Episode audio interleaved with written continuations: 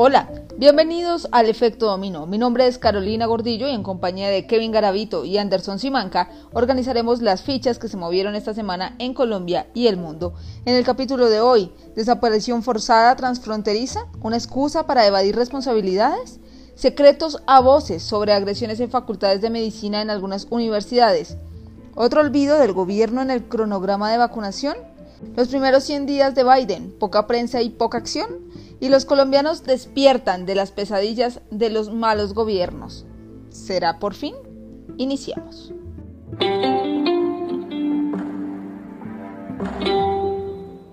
Hola a todos. Está terminando una semana muy difícil para Colombia. Como nunca antes en la historia reciente del país, la desesperanza predomina en el ambiente.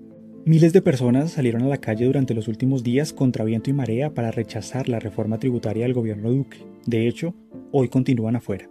No valió de nada la estigmatización, el chantaje o las amenazas de los mandatarios nacionales y locales, y mucho menos un antidemocrático fallo de un tribunal que pretendía detener la movilización social. Lo que hoy se puede deducir fácilmente es que la gente está cansada, inconforme y le urge ser escuchada. En contraste, lo que vemos es un gobierno sordo, limitado, que se rehúsa a entender el estallido social. El presidente en la teoría habla de generar consensos, pero en la práctica está atrincherado en la Casa de Nariño, atrapado en su programa diario de las tardes, jurando que los colombianos son simples espectadores de su desidia, cuando lo que está claro es que cada vez son ciudadanos más activos que reclaman sus derechos, así lastimosamente tengan que morir masacrados en el intento, como ha venido sucediendo en Cali en las últimas horas, donde el alcalde le suplica al presidente que retire la reforma antes de que haya más muertos. La falta de liderazgo queda al descubierto y la muerte no cesa en el resto del país. No sabemos esto en qué parará. No vale la pena para mí entrar en un debate absurdo sobre la violencia directa que generan las protestas. Claro, es preocupante, pero lo es mucho más la violencia estructural, que es la razón por la que la gente hoy está en las calles. No tienen para comer, para trabajar, para estudiar, para vivir. Es apenas natural que tengan rabia y por eso centrar el debate en los vidrios rotos, las paredes rayadas, los saqueos, la zozobra, es seguir el juego del gobierno de los oídos sordos, de encontrarles una excusa perfecta para que evadan los justos reclamos de la ciudadanía, Afuera las calles arden mientras el gobierno se encierra en su propia narrativa, niega a los muertos, hace maromas para continuar con su reforma tributaria que se convirtió en el florero de Llorente y estigmatiza sin una sola prueba. Mientras eso perdure, la gente va a continuar gritando como pueda y todos nos vamos a seguir ahogando en la desesperanza, en el desgobierno. Yo creo que ponernos una venda en los ojos no ayuda nada en este momento porque es muy difícil apartar a los muertos, tanto civiles como uniformados, que han dejado los enfrentamientos de los últimos días, mientras políticos que llamaron a las revueltas estaban felices en sus casas, tranquilos. Ellos no fueron la carne de cañón. Y yo entiendo que sí, hay alguna molestia, bueno, muchas porque el gobierno quiere perjudicar a la mayoría de habitantes del país en un momento de crisis económica nunca antes vivida. El gobierno se rehúsa a apretarse el cinturón para no poder afectar al pueblo, al contrario, están comprando bienes que no son necesarios en este momento. Intentan seguir aumentando los impuestos por las recomendaciones de las calificadoras, pero hay puntos de puntos. La desconexión con la realidad que viven los colombianos es brutal. Y no hablo solo del gobierno nacional, sino también de los locales.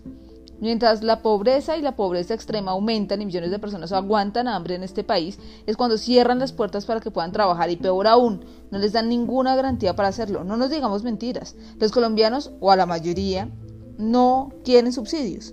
Piden que los dejen trabajar y complicado hacerlo cuando ni vacunas se tienen para lograr la inmunidad, cuando hay reglas que nadie entiende porque hay cierres pero miles de excepciones. El desgobierno, repito, no solo nacional sino local es total. En Bogotá, ¿cómo es posible que deje de funcionar el Transmilenio cuando hay millones de personas afuera? Para mí eso es desconexión.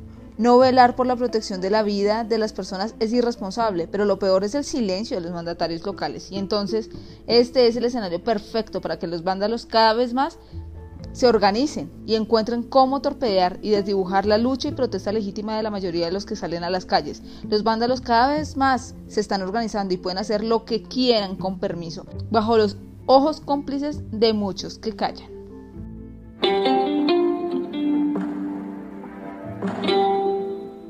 Continuamos en la frontera entre Venezuela y Colombia, donde un fenómeno criminal del que poco se habla y por el que nadie responde tiene en vilo a las organizaciones de derechos humanos en norte de Santander. Se trata de la desaparición forzada fronteriza, un delito cada vez más común entre los actores armados que operan en la zona y que consiste en abandonar los cuerpos en territorio venezolano, los sepultan o los arrojan cerca del río y así, pues los familiares no tienen ninguna posibilidad de recuperar esos cuerpos porque están abandonados en otro país. Para explicarlo mejor hablamos con Wilfredo Cañizares, él es investigador y director ejecutivo de la Fundación Progresar que acompaña a las familias en esta dramática búsqueda. Esto fue lo que nos dijo. La desaparición forzada transfronteriza es una práctica criminal impuesta por grupos armados ilegales, principalmente por grupos paramilitares y bandas criminales, y en algunos casos incluso algunas bandas de delincuencia común que operan a lo largo de la frontera de norte de Santander con el estado Táchira. Consiste en que detienen a la persona de manera ilegal en territorio colombiano, es asesinado y su cuerpo es abandonado, arrojado o en algunos casos sepultado en territorio venezolano. Es muy grave lo que nos dice el señor Cañizares, pero más terrible aún es que el Estado crea que hay excusas para la búsqueda, porque ya no tendría competencia y más si recuerdo que ha habido una cooperación en esta zona precisamente para que pasen políticos del otro lado de la frontera. ¿Por qué aquí en este punto no se puede coordinar para darle un alivio a estas familias que viven semejantes dramas? ¿Cuáles son las razones entonces para que no se siga apoyando a estas familias en la búsqueda? ¿Por qué lo suspendieron? Le preguntamos también al señor Cañizares. Nosotros eh, debimos suspender el acompañamiento de algunas familias que tienen sus seres queridos desaparecidos y que habitan en el área rural de Cúcuta, Puerto Santander y la parte sur de Tibú, teniendo en cuenta la prohibición que ha hecho el grupo paramilitar eh, autodenominado como las autodefensas gaitanistas de Colombia, que incursionó en el área rural de Cúcuta el pasado 14 de diciembre. Ahí están prohibidas todo tipo de reuniones y todo tipo de, de actividades relacionadas con eh, derechos humanos por parte de este grupo paramilitar. La frontera nuestra es una frontera abandonada históricamente por el Estado colombiano. Nosotros, desde el Observatorio de Derechos Humanos y Violencia Social y Política de la Fundación Progresar aquí en Cúcuta, hemos eh, localizado alrededor de 12 estructuras armadas ilegales de grupos colombianos que operan eh, en la frontera colombo-venezolana. El gobierno colombiano nunca ha tenido una política seria, eh, no solamente de recuperar el control de este territorio, sino de atender las necesidades básicas que hay en, esta zona importante de norte de Santander y del país. Ninguno de los dos gobiernos ha hecho acción alguna que conozcamos para localizar a las personas desaparecidas, ni las que están en territorio colombiano y mucho menos las que están en territorio venezolano. Nosotros, por supuesto, le reclamamos a nuestro gobierno y a nuestro Estado, al Estado colombiano, que es quien tiene la obligación de hacer todo lo que sea necesario para encontrar a las personas desaparecidas por grupos armados ilegales colombianos, por identificarlos, y devolverlos a sus seres queridos en condiciones eh, dignas. Hemos dicho que el Estado colombiano en la práctica ha renunciado a su deber de buscar a las personas desaparecidas en el marco del conflicto armado colombiano. Y es que precisamente a pesar de que parezca algo sistemático, pues las autoridades dan la espalda y los actores armados saben que en ese contexto ya no hay ley que proteja a las víctimas. ¿Cuántos casos hay sin resolver así en la frontera? Nos preguntamos, ¿en qué zonas son eh, digamos, abandonados esos cuerpos comúnmente. Eso también se lo quisimos preguntar al investigador Cañizares y esto fue lo que nos respondió. Nosotros, desde el Observatorio de Derechos Humanos de la Fundación Progresar, comenzamos a documentar casos desde el año 2000 a propósito de la incursión paramilitar de las Autodefensas Unidas de Colombia ocurrida en mayo del 99 en norte de Santander. A partir de allí comenzamos un proceso de documentación de casos y de georreferenciación de lugares posibles en donde hayan pueden existir cuerpos eh, sepultados, en donde puedan existir fosas comunes o cementerios ilegales. Eh, calculamos a la fecha que pueden existir alrededor de 350 personas eh, sepultadas a lo largo de la frontera con Venezuela. Nosotros, nuestro equipo psicojurídico acompaña 120 familias que tienen un ser querido desaparecido en contextos transfronterizos. Bueno, muy preocupante lo que nos dice el señor Cañizares y lo que me preocupa más aún es que en esos 6.342 kilómetros de fronteras terrestres que tiene Colombia, pues se siga repitiendo este fenómeno.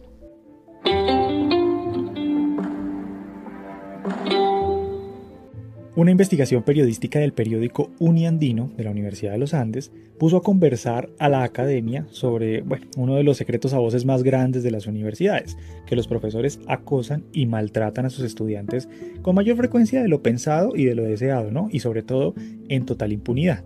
Pero esta vez con un agravante. En las facultades de medicina, que es de lo que se trata la investigación, esos profesores pasan también a ser los colegas de sus estudiantes en las clínicas y los hospitales, donde ponen en práctica pues lo aprendido en las aulas, y son ellos mismos los encargados de ponerles la nota y además recomendarlos en su vida laboral.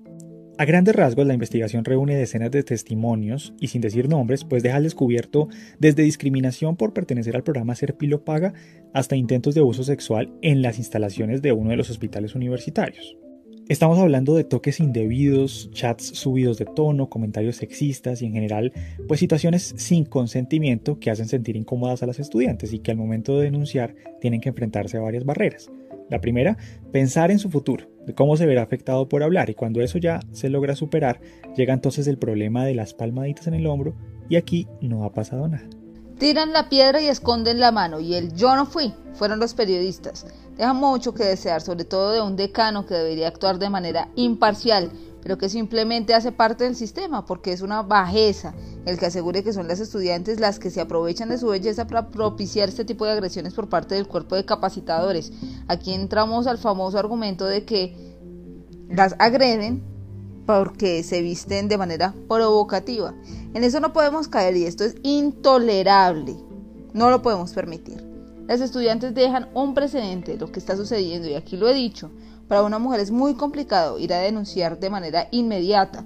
Primero tiene una pelea interna para dar a conocer lo sucedido porque hay temor de que la juzguen y en este país el escarnio público, la duda, la burla y el estar en el paredón se evita, pero el que enseñen a las víctimas cómo enfrentar estos casos para que los responsables sean señalados y no las víctimas es a lo que hay que darle prioridad. Yo creo que no solo en este caso, sino en general, es lo que hace falta, lo que se falla. Le dicen a la mujer no calle, pero no le enseña el cómo afrontar esta situación. Cabe aclarar aquí que estamos hablando de algunas de las universidades más caras y más prestigiosas de este país. Queda la duda entonces sobre qué pasará en otras donde la brecha se cierra aún más y alzar la voz pues no parece ser una opción. Han pasado muchos días ya desde la denuncia y seguimos esperando sentados algún pronunciamiento oficial.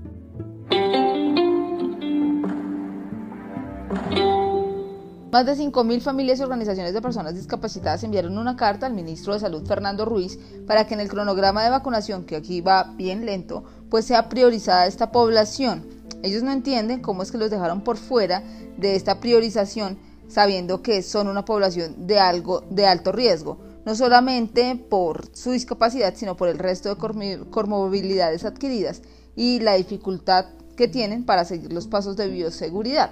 Han planteado que si para una persona sin discapacidad ha sido difícil adaptarse tan siquiera al tapabocas o al distanciamiento, pues que mucho más lo ha sido para ellos, que no comprenden esos cambios repentinos y no es fácil que cuiden su salud con el uso de un tapabocas. Las medidas que han adoptado los gobiernos han sido aún más excluyentes, según los familiares de estas personas. Claro, porque antes de la pandemia ya muchas personas con alguna discapacidad experimentaban aislamiento y eso se ha exacerbado. Los expertos lo han explicado una y otra vez cómo la discapacidad en sí no constituye una comorbilidad, pero cuando se mezcla con problemas médicos subyacentes sí, como por ejemplo en el caso del síndrome de Down, donde el 60% de las personas presentan cardiopatías congénitas o hipertensión pulmonar, además de un sistema inmunológico ya debilitado o la población con síndrome de red, que presenta en su mayoría problemas neurológicos que afectan el sistema respiratorio, en fin, eso sin dejar de lado a las personas sordas a las que el tapabocas les dificulta la comunicación, o a los niños con discapacidad visual en este momento de virtualidad. Justamente sobre eso ya hablamos en episodios pasados, de una generación perdida que se podría derivar de toda la afectación que el COVID-19 ha dejado en los menores. El panorama pues no parece ser muy alentador. Pues Kevin, no es tan desalentador si se tiene en cuenta lo que dice, por ejemplo, Stephen Heppel, Los niños de esa generación que han tenido que enfrentar el COVID son una generación dorada y no perdida, como otros estudios han anunciado, y es que para este director de la Cátedra de Innovación para el Aprendizaje de la Universidad Camilo José Cela, ese fue un punto de quiebre que cambió para siempre la manera de aprender. Para el docente, en años anteriores otros niños y jóvenes también se vieron expuestos a situaciones extremas como por ejemplo las guerras, y esto ha llevado a que los menores desarrollen habilidades que más adelante se han visto desarrollados en la sociedad. Por ejemplo, los niños de la Segunda Guerra Mundial que tuvieron que separarse en procesos convencionales de educación vieron cómo de un momento a otro tuvieron que evacuar sus hogares y dejar a sus familias por años, incluso a sus, a sus países, y estos chicos desarrollaron resiliencia, ingenio, curiosidad, creatividad, entre otros, y precisamente fueron esos talentos lo que los llevó a reconstruir a Europa.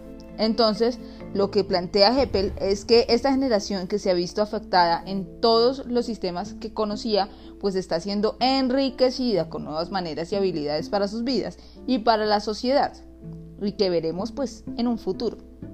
Incluso asegura que estarán más preparados para enfrentarse a la incertidumbre, te dan mejor comprensión y más profunda, habilidades para la resolución de problemas, habilidades en colaboración y enfrentar las situaciones con alegría.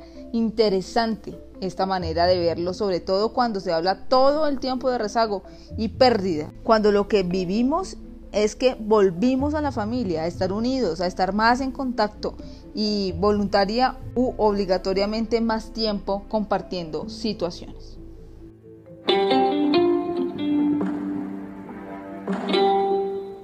Y ahora es el momento de la noticia internacional de la semana a la que Anderson Simanca le pone el efecto dominó. El apunte internacional de la semana aquí en el efecto dominó llega desde Washington, donde el presidente Joe Biden anunció la que sea considerada probablemente como la agenda progresista más amplia en la historia reciente de ese país. Sin miedo a ser el gobierno más grande, el mandatario de 76 años apuñó en su primer discurso frente al Congreso una serie de medidas que no dejan indiferente a nadie, y es que tras un año tan difícil como fue ese 2020, algunos pensaban que Biden iba a entrar, si bien con esa intención de sanar heridas y apagar un poco el fuego de la polarización, no con un gran impulso hacia cambios estructurales. Bueno, eso no fue lo que oímos. Vea, reforma migratoria, reforma policial y judicial, aumento del salario mínimo, aumento de impuestos al 1% más rico del país y un plan de empleos y de infraestructura supremamente optimista anclado a políticas amigables con el medio ambiente. Mejor dicho, lo que cualquier votante de Gustavo Petro o Sergio Fajardo en Colombia quisiera oír. La pregunta, sin embargo, es qué tanto de esto es posible que realmente en una nación como Estados Unidos pueda darse una nación donde los lobbies empresariales pesan mucho, donde además el trompismo galopante sigue con mucha influencia dentro del Partido Republicano. Y todo esto ya sin tener en cuenta que el conservadurismo tradicional en la política norteamericana es un factor clave que podría poner muchas piedras en el camino. Recordemos que la mayoría demócrata en el Senado es simple, Biden necesita consensos. Pero no todo fue tan bien pintado, hubo momentos en los que se sentía estar escuchando a Trump un poco sutil, sí es cierto, pero Biden también se apoyó en el nacionalismo, ¿no? Casi que hizo su propia versión del famoso America First. Y lo que uno puede suponer es que esto se debe a que a tan solo 100 días de gobierno, su aprobación no supera el 53%. Parece que quiere buscar el centro y uno que otro republicano que no sabe muy bien para dónde va. En cualquier caso, bienvenidas sean esas políticas que construyen sociedades más justas.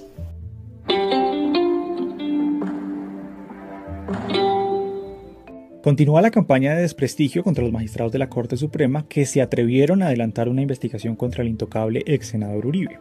Hasta ahora habíamos visto una serie de artículos en medios amigos y toda la furia de la maquinaria uribista contra el magistrado José Luis Barceló, que fue el que investigó el caso Uribe versus Cepeda. Pero ahora ya el ataque va dirigido hacia el magistrado César Reyes, que fue el que ordenó la detención domiciliaria del expresidente. Las cosas ya pasaron de simples confidenciales en la prensa y de la estigmatización de quererlo conectar con las FARC.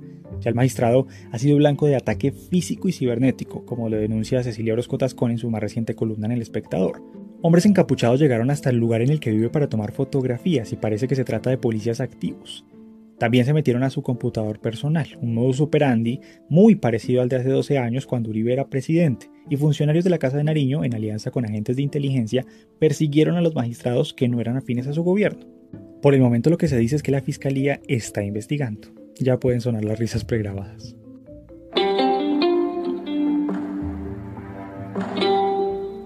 Y eso es de no creer de verdad. Imagínense que a Dilian Francisca Toro la invitaron a la Escuela de Administración Pública de la ESAP a que dijera cómo le había ido de gobernadora y por eso pues le van a pagar la módica suma de 72 millones de pesos, lo que generó todo tipo de controversias. La señora al ser cuestionada dijo pues que ya no estaba cometiendo ningún pecado porque era una de las mejores gobernadoras del país y que no le importaba pues que fuera esto en época de austeridad que estamos enfrentando pues por la pandemia, pues porque ella también necesitaba comer. Pero era ella la indicada cuando ha tenido denuncias hasta por lavado de activos, contrataciones a dedo, entre otras, en los entes de control. Solo nos preguntamos.